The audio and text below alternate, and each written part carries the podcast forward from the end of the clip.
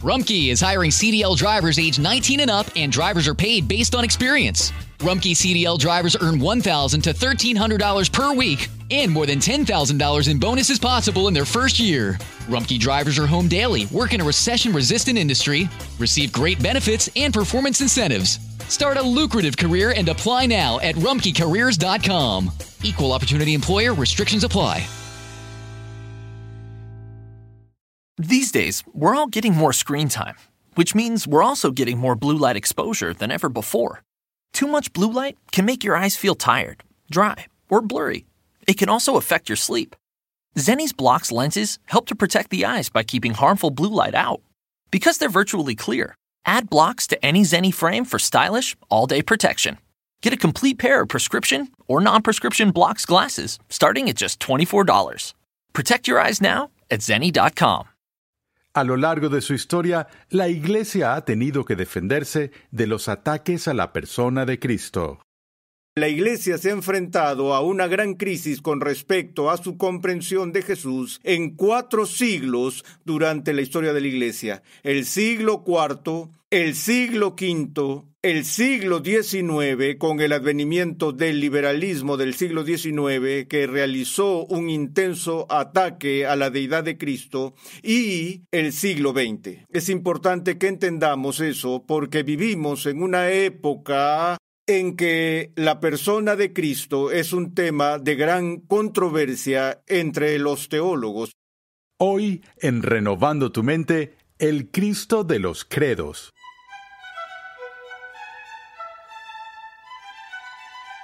Bienvenidos una vez más a Renovando tu mente con el Dr. R.C. Sproul. Hoy continuamos con esta serie de enseñanza de 60 lecciones que hemos titulado Fundamentos un panorama general de la teología sistemática. En esta serie el Dr. Sproul nos muestra que las verdades de la Escritura se relacionan entre sí en perfecta armonía. La mayor preocupación de la Iglesia primitiva fue establecer un retrato claro y bíblico de Jesús que revelara la unidad y la diversidad de la divinidad. Los diversos concilios de los siglos IV y V son el resultado de esa lucha. Pasemos ahora al salón de clases una vez más a escuchar al Dr. R.C. Sproul mientras explica que podemos beneficiarnos grandemente de la labor de los creyentes que nos precedieron y de los credos que dejaron como legado. Cuando vimos anteriormente la doctrina de la Trinidad, mencioné como la mayor preocupación para la iglesia primitiva teológicamente era establecer una comprensión clara del retrato bíblico de Jesús, donde por un lado la deidad y la humanidad de Cristo fueron declaradas y la unidad de Dios fue preservada y vimos cómo funcionó eso, por ejemplo, en los acontecimientos que condujeron al concilio de Nicea y la formulación del credo de Nicea, que tuvo lugar en el siglo IV. Además, algunos de ustedes recordarán que en ese momento mencioné que la Iglesia se ha enfrentado a una gran crisis con respecto a su comprensión de Jesús en cuatro siglos durante la historia de la Iglesia. El siglo IV, el siglo V, el siglo XIX, con el advenimiento del liberalismo del siglo XIX, que realizó un intenso ataque a la deidad de Cristo, y el siglo XX. Es importante que entendamos eso porque vivimos en una época en que la persona de Cristo es un tema de gran controversia entre los teólogos. Hemos visto las enseñanzas radicales del llamado Seminario de Jesús que han dado tijeretazos y eh, cortes a la Biblia y la han trozado hasta tal grado que han hecho carne picada de ella y nos dan muy poco en lo cual confiar de los documentos bíblicos, incluso cuestionando cosas como el haber nacido en Belén. Pero en cualquier caso, eh, a lo largo de la historia de la Iglesia, la Iglesia siempre ha tenido que definir su comprensión de la persona de Cristo. Y en el siglo V, la Iglesia se enfrentó a una crisis que era diferente a la que provocó la controversia arriana, la cual dio lugar al concilio de Nicea en el siglo IV.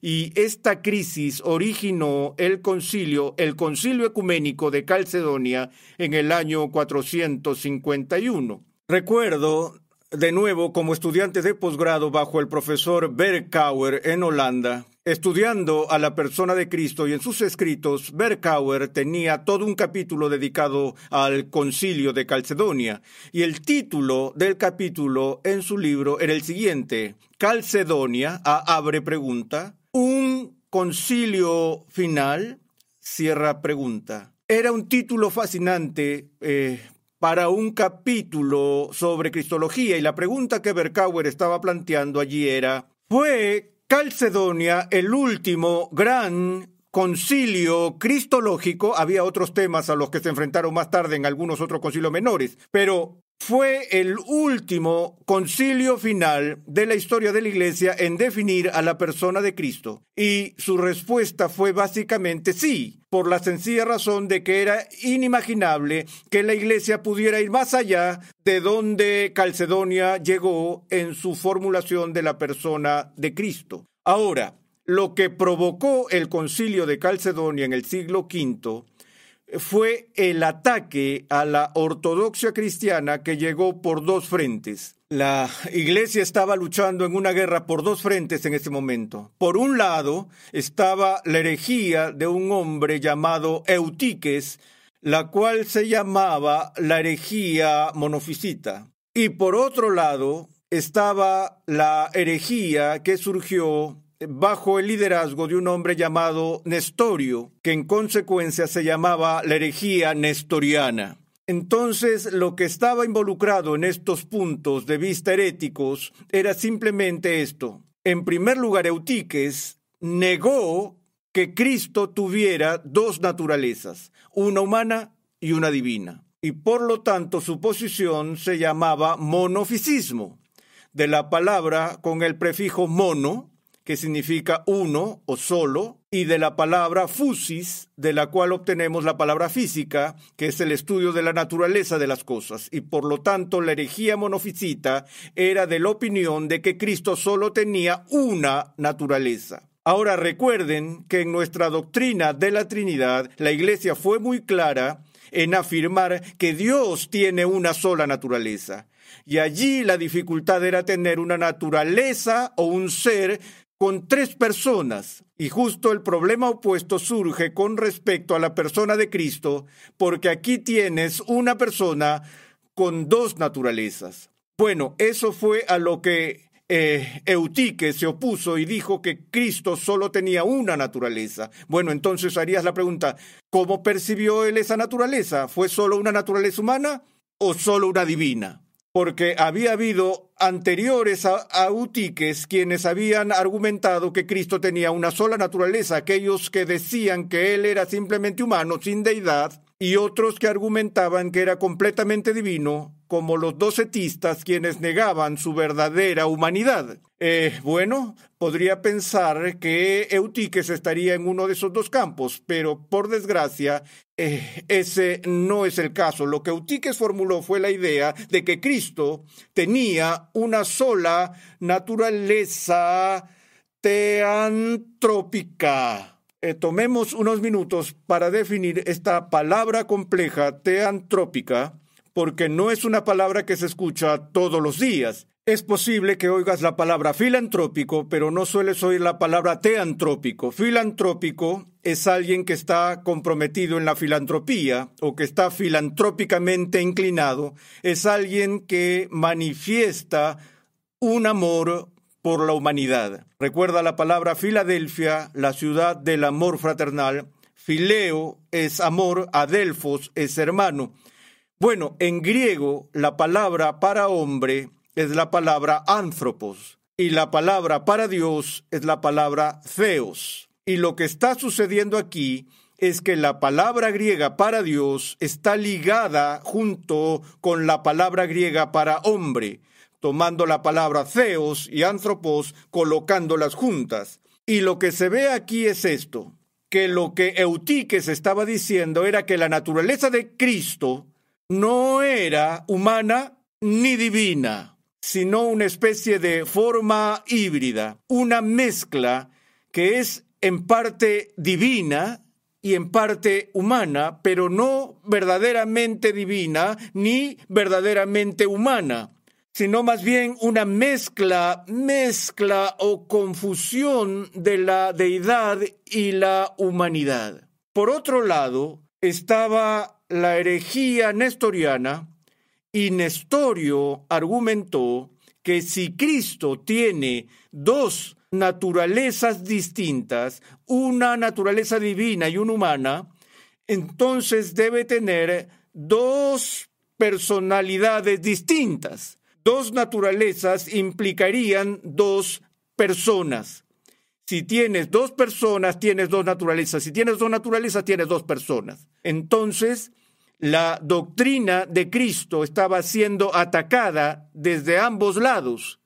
En uno, negando la naturaleza dual de Cristo, reduciéndola a una sola mezcla confusa entre lo divino y el humano, y en el otro, aunque afirmando dos naturalezas, negaba la unidad de esas dos naturalezas al separar las naturalezas o dividir las naturalezas de las personas. Así que ese es el punto que provocó el concilio de Calcedonia en 451. Y en ese concilio obtenemos la formulación clásica para lo que llamamos la naturaleza dual de Cristo.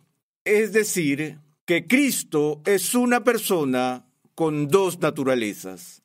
Y la fórmula que encontramos en Calcedonia se encuentra en las palabras vera homo, vera deus. Ahora, la palabra ver aquí, por supuesto, es la palabra de la que obtenemos veritas o de verdad, veracidad, horaz y otras. Es la palabra basada en la palabra latina para la verdad. Así que la idea aquí es que Cristo es declarado ser verdaderamente hombre y verdaderamente Dios. Entonces, si la Iglesia ha de ser coherente con las Escrituras, tenemos que confesar que en Cristo nos encontramos con aquel que tiene una verdadera naturaleza humana y al mismo tiempo aquel que también tiene una verdadera naturaleza divina. Entonces, más allá de esta simple afirmación, que Cristo es verdaderamente hombre y verdaderamente Dios, dice que las dos naturalezas están perfectamente unidas y luego lo que se adhiere a la confesión en Calcedonia, al credo, es una lista de lo que se llama los famosos cuatro negativos históricos. Algunos de ustedes recordarán que al principio de nuestro estudio, cuando nos vimos frente a la dificultad de usar términos descriptivos o hablar en lenguaje descriptivo acerca de la naturaleza de Dios, dije que la Iglesia había hecho uso de diferentes maneras de describir las cosas, incluyendo lo que mencioné en ese momento, que era el camino de la negación por el cual definimos lo que Dios es, diciendo lo que Él no es. Es infinito, lo que significa que no es finito es inmutable, lo que significa que no es mutable.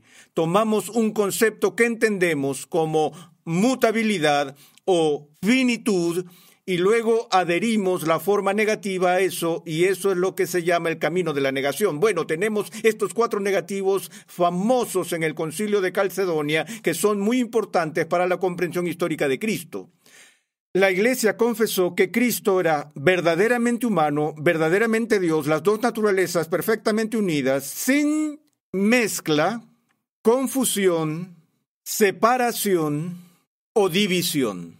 Estos son los cuatro negativos, sin mezcla, confusión, separación o división.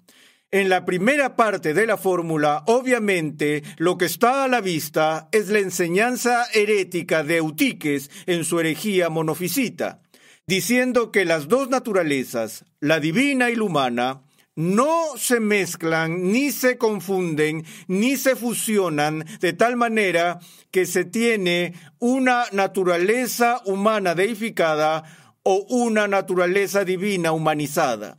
La naturaleza humana es siempre humana, sometida a las limitaciones normales de la humanidad. La naturaleza divina es siempre divina. No se mezcla con un kilo de carne o un kilo de humanidad. No es que de repente la mente divina pierde su omnisciencia en la encarnación. La mente divina lo sabe todo, pero la mente humana no.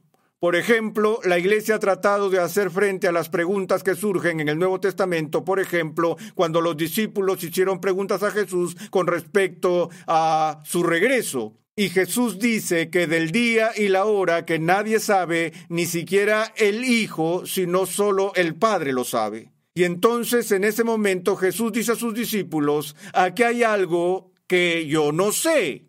Bueno, ¿sería eso una indicación de la naturaleza humana o de la naturaleza divina? La gente lucha con esto. Por un lado, cuando miramos la vida de Jesús, tal como se muestra para nosotros en las páginas de las Escrituras, ciertas cosas son fáciles. Cuando vemos que Jesús está sudando, está sudando en el jardín de Getsemaní, esa es una manifestación humana. Es decir, el sudor es algo que esperas de Dios. Dios no suda. Dios no tiene hambre, Dios no sangra, Dios no llora, Dios no muere. La naturaleza divina no muere en la cruz. Si la naturaleza divina muriera en la cruz, el universo dejaría de existir. Así que vemos muchas cosas en la vida de Jesús que muestran o evidencian su humanidad. Ahora, cuando Jesús dice que hay algo que no sabe, ¿mostraría eso algo de su humanidad o de su deidad? Bueno, obviamente sería una declaración con respecto a su humanidad, pero algunas personas dicen, espera un minuto, si eso es Dios encarnado y Dios lo sabe todo, y hay una unión perfecta entre la naturaleza divina y la naturaleza humana, ¿cómo podría ser que hay algo que Jesús no sabe? Bueno, eso es como decir, si hay una unidad perfecta entre la naturaleza divina y la naturaleza humana, ¿cómo podría la naturaleza humana tener hambre? Porque Dios nunca tiene hambre. De nuevo, a lo que tenemos que llegar aquí es que la Iglesia dice que es absolutamente importante distinguir entre la naturaleza divina y la naturaleza humana a fin de que no las confundamos y las mezclemos de tal manera que oscurezca la realidad, ya sea de la naturaleza divina o de la naturaleza humana. Y de la misma manera, tan pronto como empiezo a hablar de distinguir las dos naturalezas, tengo algunos amigos que se me acercan y me dicen, ¡ah! Eres un nestoriano porque estás dividiendo o separando las dos naturalezas. Cuando tú dices, sí, que en su naturaleza humana Jesús no sabía el día y la hora, no estás separando su naturaleza humana de su naturaleza divina. Digo, no, los estoy distinguiendo. Esa mente humana siempre estuvo en unidad con la mente divina y vemos a Jesús mostrando conocimiento sobrenatural todo el tiempo en el Nuevo Testamento, donde Él revela cosas que sabe y que ningún ser humano podía saber por sí mismo. ¿De dónde saca esa información? Bueno, la obtiene de aquel que es omnisciente. Pero una cosa es que la naturaleza divina comunique el conocimiento a la naturaleza humana y otra cosa es que la naturaleza divina consume a la naturaleza humana y deifique a la mente humana de Cristo. ¿Ves la diferencia? La mente humana tenía acceso a la mente divina, por así decirlo, pero no eran las mismas. Así que había ciertas cosas que Jesús no sabía por su propio testimonio. Eso realmente desconcertó a alguien tan grande como Tomás de Aquino, quien formuló lo que él llamó la teoría de la acomodación, donde dijo que Jesús tenía que saber el día y la hora, es Dios encarnado, y allí hay una unión perfecta. ¿Cómo podía haber algo que la mente divina sepa que la mente humana no sabe? Eso no puede ser, dijo, así que Jesús debió de haberlo sabido. Y esta teoría de acomodación era, él dijo, pero el conocimiento era demasiado misterioso, era demasiado profundo, era demasiado santo. Y esto eh, cortó el nudo gordiano para ahorrar toda la explicación, la dificultad teológica que no entenderían de todos modos, solo para hacerlo simple les dijo que no lo sabía. Bueno, Tomás, eso es útil en un momento, pero por otro lado, si Jesús está diciendo a sus discípulos que no sabe algo que realmente sabe, Él está mintiendo, los está engañando. Y si lo hizo, aún puede ser una pequeña mentira piadosa, pero eso es suficiente para descalificarlo como nuestro Salvador, porque no puede tener ningún pecado. Y por eso tenemos que tomar en serio lo que Jesús dice acerca de los límites, humanamente hablando, de su propio conocimiento, así como su cuerpo estaba limitado físicamente y su apetito sufrió transiciones y cambios, al igual que los nuestros la experimentan.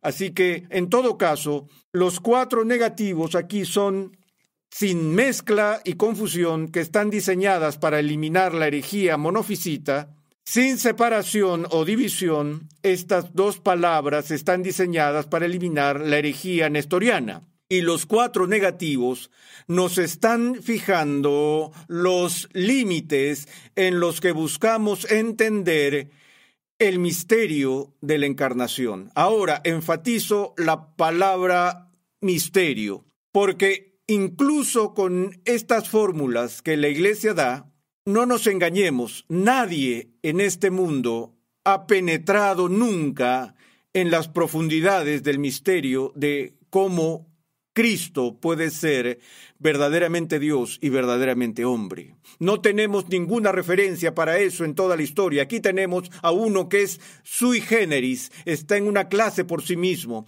Solo ha habido en toda la historia humana una persona que aparece en la esfera de esta tierra, quien era Dios encarnado. ¿Y cómo funciona el misterio de la encarnación está más allá de nuestro pleno entendimiento. Esto nos lleva de vuelta a la primera charla sobre la incomprensibilidad de Dios. Y entonces, bueno, si todo lo que tenemos son términos negativos, eso no nos dice que realmente no sabemos nada al respecto. No, el valor de Calcedonia es doble. Por, un lado está la afirmación, la afirmación muy importante que todo cristiano tiene que hacer, que Cristo es verdaderamente humano y verdaderamente divino. Y luego, cada vez que la Iglesia trata de explicar la naturaleza de esa unidad, entonces recurre a los negativos.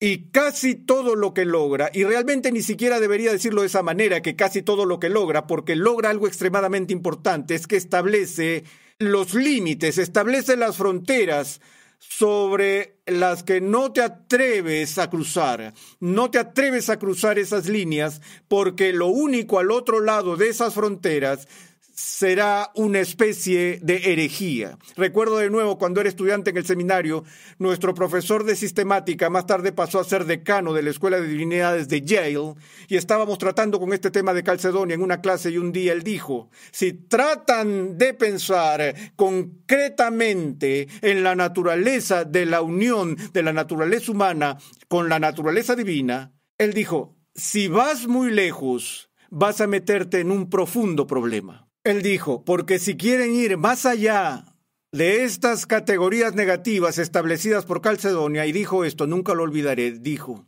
señores, elijan su herejía porque lo único al otro lado de estos límites será algún tipo de distorsión herética de nuestra comprensión de Cristo. Y ese es el gran servicio que este credo nos ha dado para restringirnos a decir que no importa cómo concibas las dos naturalezas, no pienses en ellas como una amalgamación, confusión o mezcla de dos, y no pienses en ellos como separados o divorciados uno del otro. Están unidos pero son distintos. Y luego, adherido a eso, está una línea muy importante de Calcedonia que ha sido lamentablemente descuidada históricamente, cada naturaleza conservando sus propios atributos. Crucial que en Cristo la naturaleza divina no deja a un lado ninguno de sus atributos divinos. La naturaleza divina en Cristo es eterna, infinita, inmutable, omnisciente, omnipotente y todo lo demás. Y la naturaleza humana también conserva los atributos de la humanidad. Es limitada, es finita, está eh, restringida por el espacio y el tiempo y así por el estilo.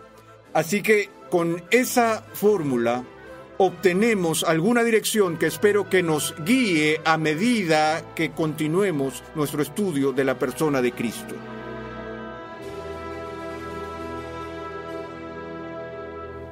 Estás en sintonía de Renovando tu mente con el Dr. R.C. Sproul. En este episodio recorrimos las diversas controversias históricas sobre la persona de Cristo y vimos por qué Cristo es verdaderamente Dios y verdaderamente hombre. Te recomendamos el libro del Dr. R.C. Sproul titulado Todos somos teólogos, una introducción a la teología sistemática. En este edificante libro, el Dr. Sproul estudia las verdades básicas de la fe cristiana, recordándonos quién es Dios y qué ha hecho por su pueblo en este mundo y en el venidero. Todos somos teólogos, una introducción a la teología sistemática. Pídelo en tu librería favorita hoy mismo. A menudo, la Biblia atribuye gran importancia a los nombres y títulos. En el siguiente episodio de Renovando tu Mente, R.C. Sproul recorre varios de los nombres más comunes que la Escritura asigna a Jesús, explicando lo que ellos revelan acerca de él. Renovando tu mente es una producción de los Ministerios Ligonier, la confraternidad de enseñanza del Dr. R.C. Sproul. Nuestra misión, pasión y propósito es ayudar a las personas a crecer en su conocimiento de Dios y su santidad. Nuestra programación es posible gracias al generoso apoyo en oración y financiero de cristianos alrededor del mundo.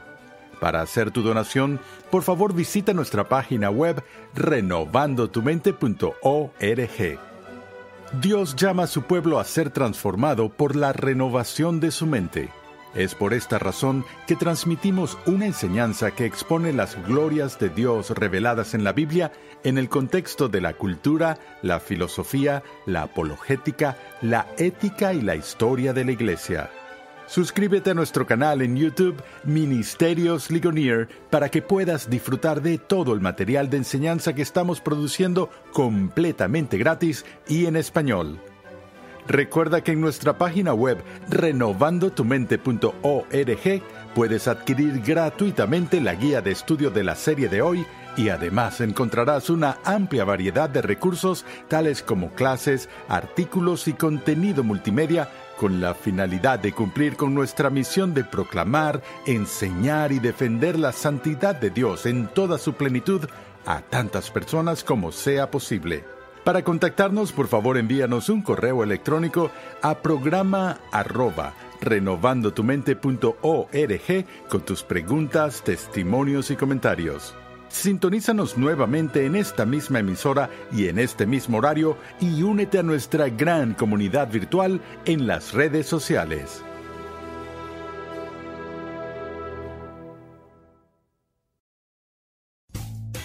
Rumkey is hiring CDL drivers age 19 and up, and drivers are paid based on experience. Rumkey CDL drivers earn 1,000 to $1,300 per week and more than $10,000 in bonuses possible in their first year.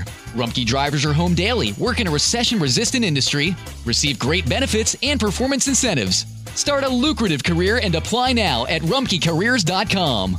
Equal opportunity employer restrictions apply. Te preocupas por tu familia, entonces ¿por qué darles solo huevos ordinarios cuando pueden disfrutar de lo mejor? Egglands Best, los únicos huevos con ese delicioso sabor fresco de granja, además de la mejor nutrición como 6 veces más vitamina D, 10 veces más vitamina E y 25% menos de grasa saturada, además de muchos otros nutrientes importantes. Así que ¿por qué no darles los mejores huevos? Porque la manera en que cuidas a tu familia no tiene nada de ordinario, solo Egglands Best. Mejor sabor, mejor nutrición, mejores huevos.